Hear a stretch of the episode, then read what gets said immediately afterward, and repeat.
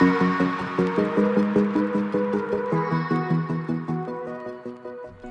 arcanos, bienvenidos a un episodio más de Psicología y Conducta. En esta ocasión vamos a hablar de las experiencias difíciles que vivimos los terapeutas cuando estamos en terapia, cuando estamos en alguna sesión.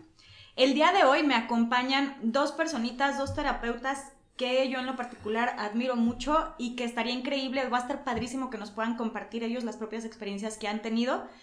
Y bueno, por un lado me acompaña Manu.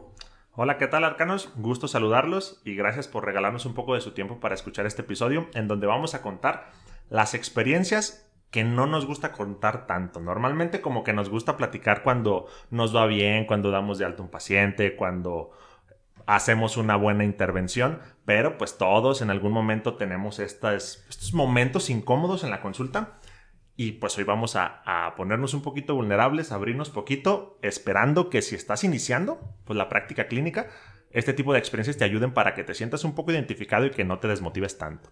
Va. Y por el otro lado me acompaña Eli. ¿Cómo estás, Eli? Hola, ¿qué tal?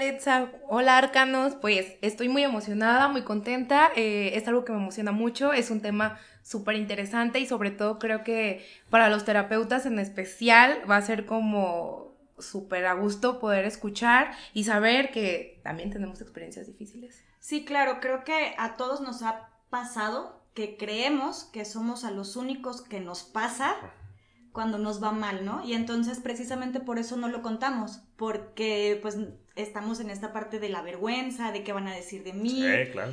Entonces, eh, como tú lo, lo, dijiste ahorita, abrirnos un poquito y mostrar esta parte vulnerable y los propios errores que podemos tener y donde al final del día pues estamos frente a una persona, ¿no? Y que los errores que podamos tener nosotros pues influyen sobre, sobre esa persona. Yo me acuerdo muchísimo cuando iba iniciando, uh -huh. que estaba tome y tome y tome cursos y diplomados y, y, un montón de cosas, pero yo no me sentía lo suficientemente lista para empezar. Como Entonces, que siempre falta, no, es que tengo que tomar este curso o tengo que leer este libro, ¿no? Siempre, siempre. Entonces yo terminaba uno y ya estaba viendo no. a ver qué más, pero no, no empezaba mi práctica clínica, yo nomás estaba viendo a ver qué cursos tomaba, pero no me animaba a tomar un solo paciente. Órale. Y me acuerdo perfecto que mm, estaba en uno de los cursos y me dice, llega una de las maestras y me dice, ¿qué onda, Etza? Ya trabaja y trabaja. Y le digo, no, pues es que todavía me falta, todavía no tengo lo suficiente. Y me, y me acuerdo perfecto, esa frase fue un en mi cabeza. Me acuerdo perfecto que me dijo, Etza, todos nos equivocamos. Mira, se me puso sí. así la piel chinita y fue como, como una revelación, como si me hubieran quitado a alguien que yo admiraba, que yo veía como muy chida, que me dijera eso y yo decir, oh, eh, también se equivoca, ¿no? Entonces como que me di permiso a empezar a hacerlo y a empezar a fallar. Y desgraciadamente en esas fallas, pues trabajamos con personas, sí, o sea, sí. lo entiendo, ¿no? Sí.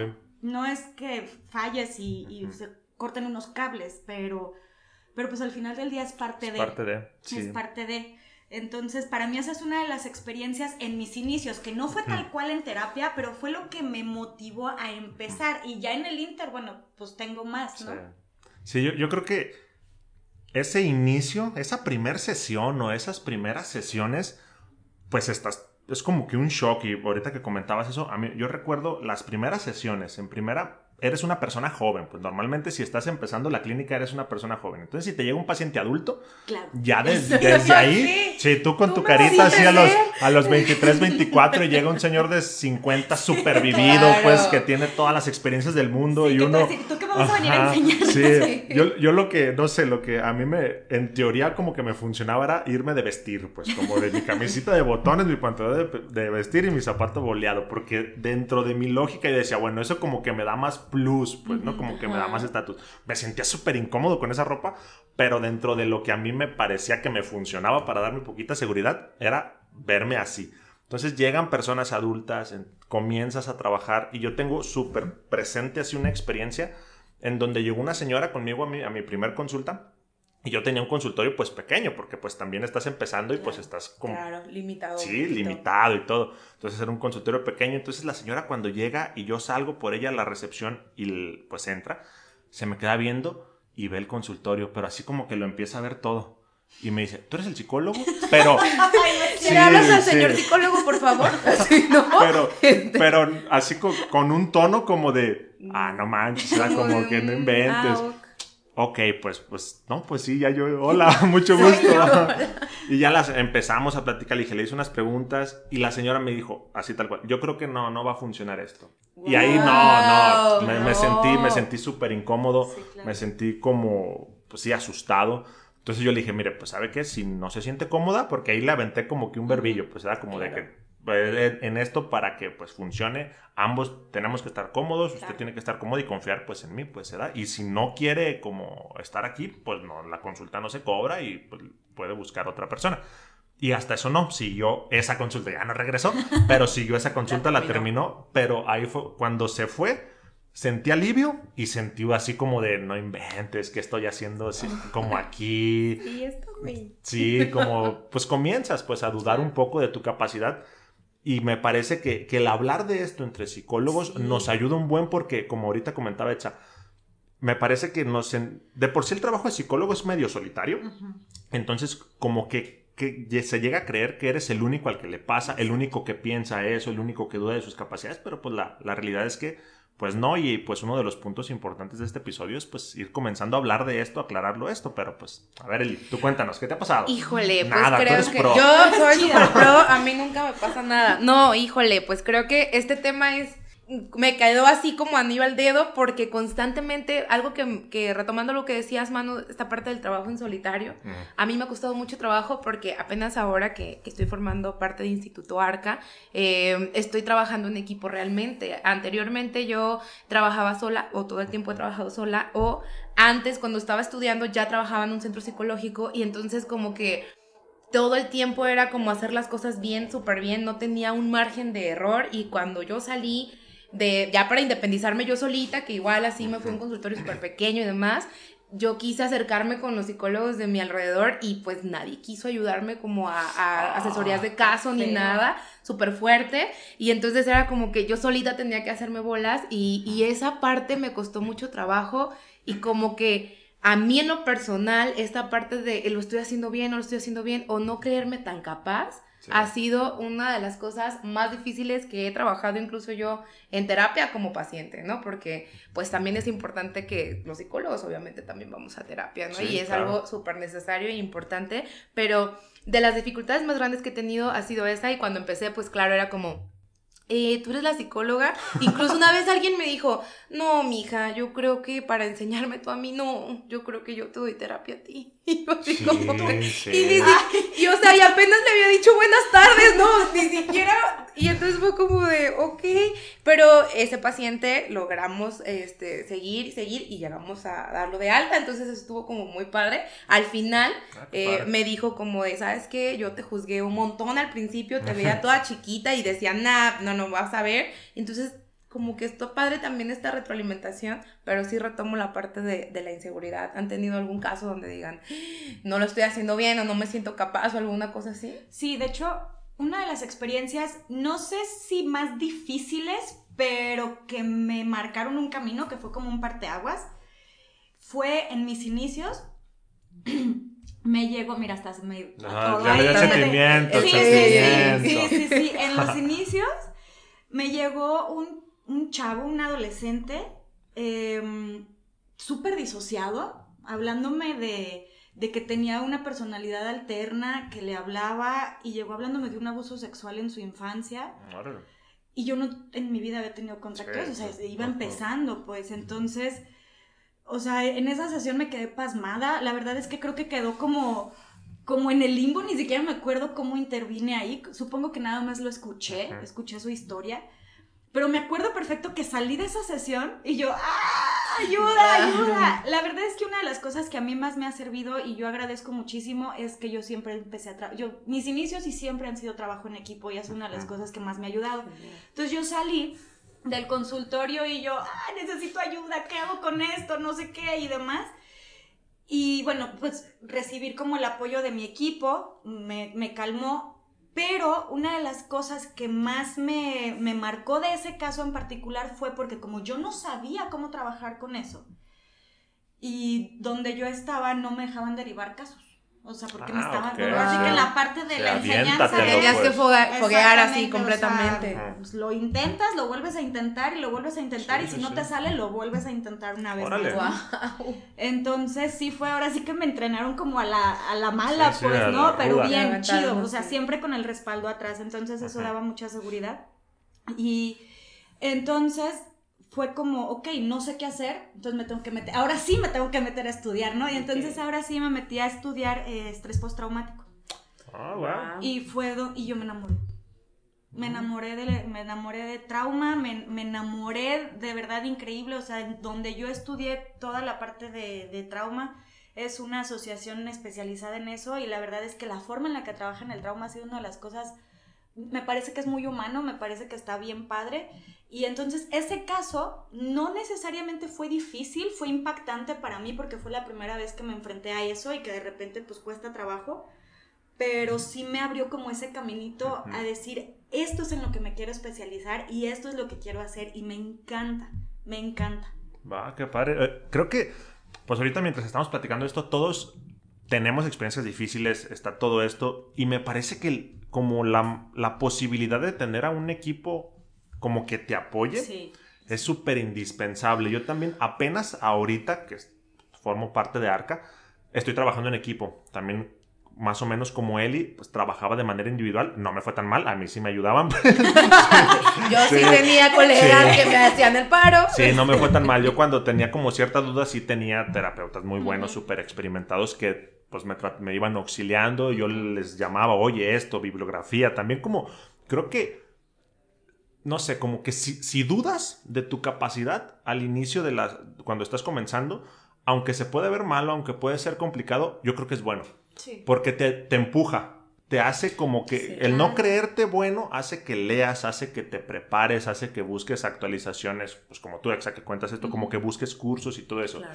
Si comienzas creyéndote bueno, yo siento que eso ya te va frenando. Exacto. Claro. Sí. ¿Sabes qué? Ahorita que dices eso, me acuerdo muchísimo de una frase que me dijo eh, Tere, que, me- o sea, pues ella es la- una de las personas que más me acompañaba como en este proceso de trauma, ¿no?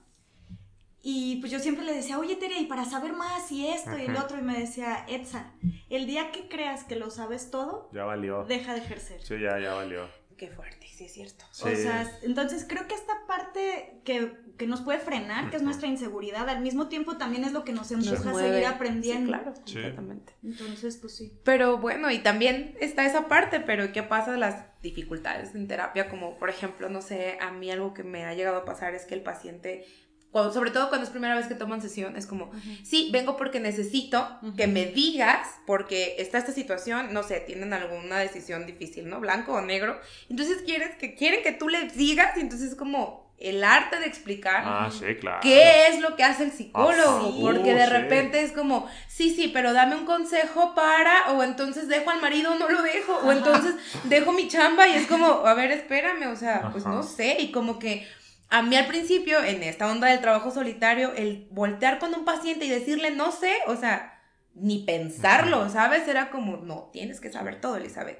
Y entonces, a mí alguien que me ha ayudado un chorro, pues ha sido Etsa, y yo estoy muy agradecida contigo, porque cuando Etsa se animó a ejercer y que ya estaba trabajando así súper pro y todo, pues yo ser un 800 Etsa, cuando se me atoraba algo, Etsa me pasa esto, ¿no? Hiperventilando en la sesión, obviamente siempre uno súper seguro y todo, pero claro, como que este miedo de decir no sé y demás, y también es saludable y se vale decirle no sé, voltear y decir no sé, o voltear y decirle eso no te lo voy a responder porque Vamos a encontrar juntos algo, claro. pues. Ajá, Sí, o sea, yo no sí. te voy a decir, ah, pues toma el camino Sí. tal, ¿no? Es que eso está está súper, hasta yo creo que mitificado como esta visión del psicólogo que Como todo si lo lo sabe, ajá, como el psicólogo que todo lo sabe, el psicólogo que todo el tiempo, bueno, eso, eso yo lo tenía mucho, todo el tiempo tengo que dar la respuesta rápida, pues como no me Sí. puedo quedar un momento en Pensando. silencio Ajá, pensando. sí, sí. Y es, yo siento que eso sí no lo aprendes en ningún lugar y eso se te va dando con los años y con pues, el camino recorrido, como esos silencios que ya son, pues, son terapéuticos, pues son Claro. funcionales en la consulta, pero al inicio yo me sentía como súper acelerado, como me ¿Qué dice digo? algo, ¿Qué ajá, le digo? tengo que responder rápido Me- y tengo que responder bien, pues tengo que dar Claro, una, una respuesta que hasta quizás sea inteligente. Sí, claro, sí, sí. Porque, Que como suene como que un ajá. psicólogo lo está diciendo, Sí, ¿no? porque pues se tiene esta visión del psicólogo, pues como, como el psicólogo es, es inteligente, todo lo sabe, y hasta consejero, pues como que te va a ir dando las respuestas y pues la verdad es que, es que no, pero pues me parece que esa visión del psicólogo quizás hasta casi todo la tenemos al inicio, pero se va pues mejorando conforme va pasando los años. Sí. Sí, es verdad. Y creo que, o sea, dentro de todas nuestras experiencias, creo que todos tenemos como una experiencia que marca, ¿no? Que nos hace esa diferencia.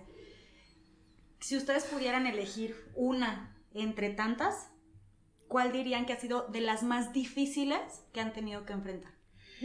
Yo tengo una muy fuerte, muy fuerte. Eh, hace muchos años, cuando aún yo trabajaba este, para alguien más, tuve una paciente y entonces esta paciente estaba pasando por una situación muy fuerte de cáncer en su cerebro y, y, a la vez estaba separando de su pareja. Entonces, en alguna ocasión, donde yo vivo es un pueblo muy pequeño, eh, yo estaba en una fiesta y llegó la pareja de esa paciente y entonces solamente fue como, hola, buenas tardes, bla, bla, bla. Hasta ahí, ¿no? Solo me dijo, eres la psicóloga de bla, bla, bla. Y yo así de, no tengo por qué responderte eso, ¿no? Y me dijo, ah, sí. Y como una así muy amenazante, y al siguiente día tenía un montón de llamadas perdidas de esa paciente. ¿Qué le dijiste y por qué le dijiste, no? Y empezó como, esta persona inventó que yo le había dicho como cosas que, un problema, no sé. Y ella me decía, es que él cómo sabe que, que tuvimos esto, que te dije esto. Y yo, pues es que tú discutiste con él esto. O sea, obviamente ellas, él sabía, ¿no? O sea, él tiene toda esta información que tú me diste a mí y fue un problemota, entonces yo así como en súper asustada yo le decía, pues si te sientes cómoda de como demandarme para que yo deje de ejercer, adelante, ah. pero a ese punto, o sea, yo estaba empezandito, así tenía como como 15 días que me había salido de, del lugar donde yo trabajaba y entonces yo estaba así como súper mal, cerré el consultorio en nueve meses. Y dije, ya no voy a ejercer, nunca jamás en mi vida voy a ejercer porque cómo puede ser posible. Y entonces, bueno, yo me sentía segura si ella como me demandaba porque yo sabía que por supuesto jamás rompería mi ética, o sea, jamás. yo, yo estaba segura de eso, pero entonces dije, Elizabeth, entonces dejé de salir, o sea, ya no cotorreaba como con más personas, como que yo me empecé a aislar mucho porque decía, si vas a ejercer, entonces no puedes salir, entonces no puedes este, codearte con nadie que conozca a tus pacientes. y como que me, me castigué nueve meses. Y después fue como, no, ¿por qué? Y entonces ya, después de ahí fue que me animé y puse mi consultorio yo solita, ya, ya no rentaba este como a nadie, ya yo solita individual, pero creo que esa ha sido la experiencia más fuerte, más difícil, más dolorosa y más todo que he tenido. No, sí suena fuerte. muy fuerte. No, ya la mía se va a quedar corta, no más. Ya no hay que contarla de Sí. pues escuchas ya no creo que les haya pasado algo así, entonces pues... No, pero al final se arregló todo, la chica me pidió pues disculpas y fue como de, ¿sabes qué? Sí, tienes razón, bla, bla, bla, bla, bla, bla, entonces, pero yo en lo que eran peras o manzanas, yo cerré el consultorio, fueron nueve meses y yo me sentía la peor psicóloga del universo, a pesar de que yo sabía que no, pero decía, es que no, no tengo que hacer nada para demostrarle, estoy siendo honesta, ¿no? Entonces, pues les toca. Así que chiste. Así después. No, pues yo una vez llegué tarde a una consulta. cierto. Yo tengo, tengo una, porque, no sé, creo que esta es como la que cuentas, no, está súper fuerte, pero es, como, como situacional, pues. Y yo tengo, tengo una como con un paciente que tenía, pues, ahí sus características narcisistas y me prendía a mí cosas no inventes, ¿no? Me, me retaba mucho, pues. Entonces los pacientes como o los consultantes que, constantemente en ese momento me retaban, me sentía muy incómodo, pues. Me cuestionaba mucho, me dijo que me preguntaba a qué se dedicaban mis papás, me preguntaba así dónde estudiaste y como se iba más o menos por eso. Cuando yo trataba de hacer una intervención en ese momento, pues practicaba más terapia cognitiva así clásica de Beck. Y era como, ok, pues creencias intermedias y todo y me decía, no, es que eso no, no puede ser y, me debatía mucho, pues. Entonces de manera interna a mí me despertaba pues ciertas emociones. Pues. Entonces, a la par, porque esa, esa sesión, no sé, no sé si les pasó, creo que sí, pero como que al inicio pues empiezas, tienes tu consultorio y pues agarras de todo. Pues. Claro, niños, adultos, hay que, comer. Sí, no, pues es que tengo este mal hábito de comer tres veces al día. Ajá. Ah, eso, yo niño sí, ahí nunca me metí, pero de adultos, véngase, pues, ¿verdad? Lo que sea. Ya conforme vas pasando, pues, el tiempo, ya conforme vas, vas también tú desarrollándote, pues comienzas a ver en dónde pues te sientes más capaz, pues. Y ahí en ese momento, pues yo agarraba todo. Y en consulta una de las cosas que más me ayudó, porque estaba yendo a la par con mi psicólogo, fue cuando mi psicólogo me dijo, no es tu obligación también atender a todos. Mm. Porque yo sentía ese peso de no, es que si viene a mí y si está trabajando conmigo, es de lo tengo que como que pues ayudar, tenemos que trabajar juntos.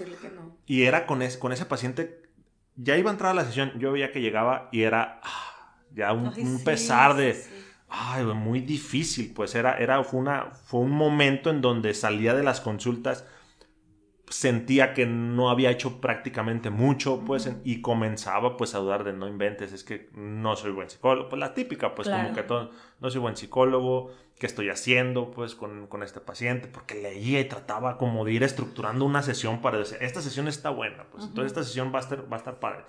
Y en la sesión nada, así, nada. Entonces, esa, esa parte, siento que esas fue de las sesiones en punto de vista personal, porque hay pacientes difíciles, pero ese quizás no era tan difícil, pero para mí personalmente era muy difícil, sí, me prendía, pues. Entonces, siento que esa, ese periodo fue uno de los periodos como más difíciles, sí, al inicio fue muy complicado. Sí, a mí el, eh, el, que yo recuerdo, o uno de los casos que han sido más difíciles, pues a veces las historias, ¿no? Que escuchas. Y, y, en esta parte de, del estrés postraumático, pues escuchas historias, muchas historias. y me acuerdo que yo cuando estudiaba trauma, había un, como una definición, decía que las personas que trabajábamos con, con psicotrauma eh, éramos contadores de historias que nunca se pudieron contar. Ah, qué padre. Sí, me hacía bien padre esa frase. La verdad es que esa me la tatué, pues, ¿no? Y, y, hubo una, una historia en particular de una chava que llegó con muchos intentos de suicidio. Te lo juro que ese caso ha sido uno de los casos más difíciles, pero no por el caso per se, sino por la historia y el contexto. Y esta es una niña, haz de cuenta, a lo mejor va a estar muy gacha la comparación, pero es como cuando rescatas a un perrito callejero, que están todos lastimados, así todos asustaditos, que no quieren salir, y luego les, los estás como les das como el cuidado y demás, y luego ya saques el después y los ves jugando. Te juro que eso, o sea, yo he visto esa evolución o, vi esa evolución en esta, en, esta persona, cómo llegó las primeras sesiones así, con su carita hacia abajo, platicando, no podía hablar, e ir viendo cómo se puede defender de sus agresores, ir viendo cómo puede levantar la voz, cómo ya te ve a los ojos. Híjole, y te juro que las primeras experiencias o las primeras sesiones con ella, híjole, casi casi me ponía a llorar junto con ella, o sea, no había manera de escucharla, o sea, ha sido una de las, de las experiencias difíciles porque también te frustra en saber hasta dónde puedes hacer, ¿sabes? O sea, que quisieras poder ah, rescatar y que hasta dónde puedes hacer y también reconocer esos límites por más que quisieras, ¿no? Alguna vez me decía Tere, yo quisiera llevármelos todos a mi casa, ¿no? claro. Pero pues saber que no se puede y esa ha sido una de las cosas que, que han sido como muy, muy difíciles para mí. Y Híjole, la verdad es que creo que, es, digo, hasta me sudaron las manos. No, no, la verdad es que, es que sí, y ha sido, ha sido difícil, pero muy satisfactoria también, te digo, ver esa evolución de, de esta chica. Oigan, pues la verdad, creo que lo que compartimos estuvo muy interesante, me gustó mucho escucharlos, la verdad es que son crónicas de un terapeuta, sí, sí, la verdad, está, está padre. La verdad es que les agradezco mucho lo que nos compartieron. Yo a mí me gustaría, o yo espero, la verdad, que las personas que nos escuchan les sirva también un poquito de las experiencias que nosotros estamos contando, que se identifiquen, que nos atrevamos más también los psicólogos a hablar, no de nada más de las cosas padres, sino también de las cosas difíciles, para que podamos lograr esta empatía, ¿no? O sea, al final del día, pues es un gremio en el que, pues podemos hacer como este como que haya más unidad, ¿no? Exactamente, donde podamos tener más unidad y que podamos ser más empáticos el uno con el otro y saber que, pues, que todos estamos, todos navegamos para el mismo lado, ¿no? Entonces, la verdad es que yo les agradezco muchísimo que hayan compartido este tiempo con nosotros. Como dice Manu, espero que no sea la, la última vez. No, nos vamos a, a estar viendo y escuchando más seguido. Y me parece que, no sé, si estás escuchando esto, si eres una persona que está como que apenas iniciando este proceso de convertirse en un buen psicólogo, espero pues que las experiencias que tanto Edsa, él y un servidor Manu que, que te compartimos, no que te motiven, pues, no quiero que se vaya como por ese lado, pero sí que comiences a identificar que eso que te pasa es algo que nos pasa a todos los psicólogos. Pues no hay como que psicólogo, o al menos que yo conozca, que siempre todo bien, que siempre puras altas, que... Y si no. dice eso, está mintiendo. Sí, Sí, no, no le creas, sí, ni ha visto que pacientes. pues. real. Entonces, sí, como, como que, que sepas que a lo mejor esto que, est- que estás viviendo quizás ahorita, que estás comenzando, es parte del proceso. Si realmente te sientes como comprometido y una parte ahí como que dentro de ti dice, no, sí, sí quiero convertirme en psicólogo, esto lo vas a surfear, pues va a ir pasando y lo que, no sé, si me permites un consejo que no me pediste, me parece que sí busca como un equipo, pues Sí. creo que yo, yo te lo cuento desde mi experiencia de estar solo muchos años y me parece que el estar mínimo con alguien con el que puedas hablar, mínimo con alguien con el que te puedas asesorar, puede, puede ser como ahí la, la persona que te ayude en esos momentos complicados y pues si no lo encuentras en Arca, lo puedes encontrar. Sí, claro, y pues creo que, creo que aunado a lo que mencionas, Manu, pues esta parte de caminar acompañado es súper importante porque a veces pasan cosas como la tragedia que me pasó y de repente uno no sabe qué hacer, o sea, y te pones la soga al cuello solita y entonces es como, no, hay más maneras de resolverlo y creo que también el poder voltear con otra persona y decir, oye, ¿qué hago? Ayúdame, necesito ayuda, no, no sé qué hacer, pues también nos hace humanos, entonces pues si hay alguien por ahí que nos esté escuchando y que esté empezando o que haya tenido una experiencia difícil, pues saber que eso lo convierte meramente en humano, somos humanos antes que ser psicólogos y obviamente pues nos vamos a equivocar, pero lo importante es reconocer y poder ver qué podemos hacer para resarcir y pues muy contenta, espero que, que pueda repetirse y pues gracias también. Ahí nomás como me gustaría aclarar algo, también lo que le pasó a Eli no es tan común, pues ¿eh? sí, sí no por crean que sí, no creas que si eres psicólogo a fuerza vas a vivir. No sí, a fuerza vas a vivir experiencias así cada seis meses de él, no, también no, ha no es sido tan mi única común. experiencia, cabe mencionar. Oigan, pues la verdad estaría increíble que las personas que nos escuchan se atrevan a compartir con nosotros alguna de las experiencias y pueden poner ahí en algún comentario o algo y tengan las ganas de compartirnos, la verdad estaría padrísimo leerlas y poder estar como todos en la misma línea y escucharnos y leernos. Les agradezco muchísimo el tiempo y nos estamos viendo en el próximo episodio. Cuídense. Bye. Gracias.